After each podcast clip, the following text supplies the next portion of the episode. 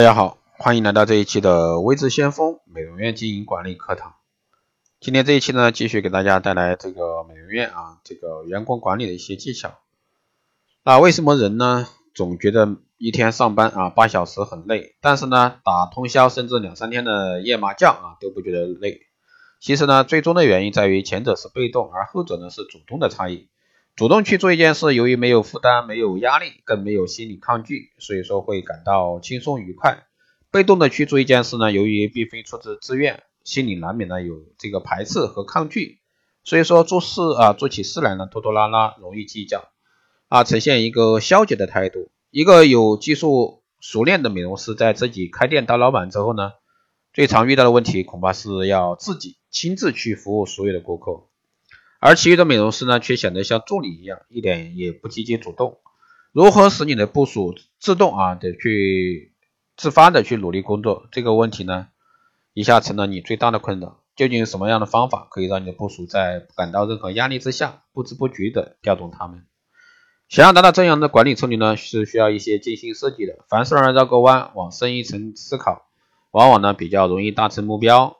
西方人呢，执着于有形之物，而聪明的中国人呢，讲究的是无形之物。像上述的问题，最佳的解决之道啊，老板在为顾客服务时呢，可以跟某一位旁观的美容师商讨顾客脸部的突出问题与皮肤毛病，三个人共同讨论，一方面呢，可以引起另一位美容师的参与感，另一方面呢，也使顾客啊更加注意自己的问题，并且呢，信任那位美容师。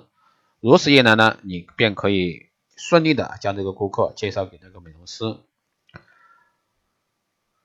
那首先呢，无规矩啊不成方圆，法呢即是规矩，在管理学上呢称为制度化。要讲管理，先从制度开始。在一间小本经营的美容店里呢，制度也是不可缺少的。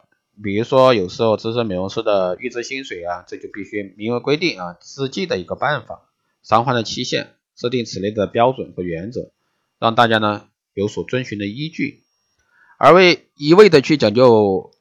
规则呢，完全制度化也非良好的现象。过分的制度化会局限于僵化、刻板的这个管理中啊，缺乏人情味，也不太合乎情理。特别是在中国这个市场环境。第二个方面是管理合理化，过度僵化的制度呢，经常使人无法接受。那是因为这个制度啊，这个法规已经不合理。不合理的法规呢，最叫人难以信服。所以说，一件事情可以有多解读的。多角度的一个解释，一个聪明的老板呢会兼顾各方，面面俱到。假使说出现员工认为有理，而老板呢却不认为有理，老板认为有理呢，员工却又认为不合理的这个分歧时呢，切记千万不要以官大啊职高来压人，这不仅远离了真正的合理，而且呢会造成与员工之间永远的一个代沟。所以说，管理合理化才是真正的合合法合理。第三呢是留情面啊。中国人呢，这个最爱讲这个理，因为有理走遍天下，无理寸步难行。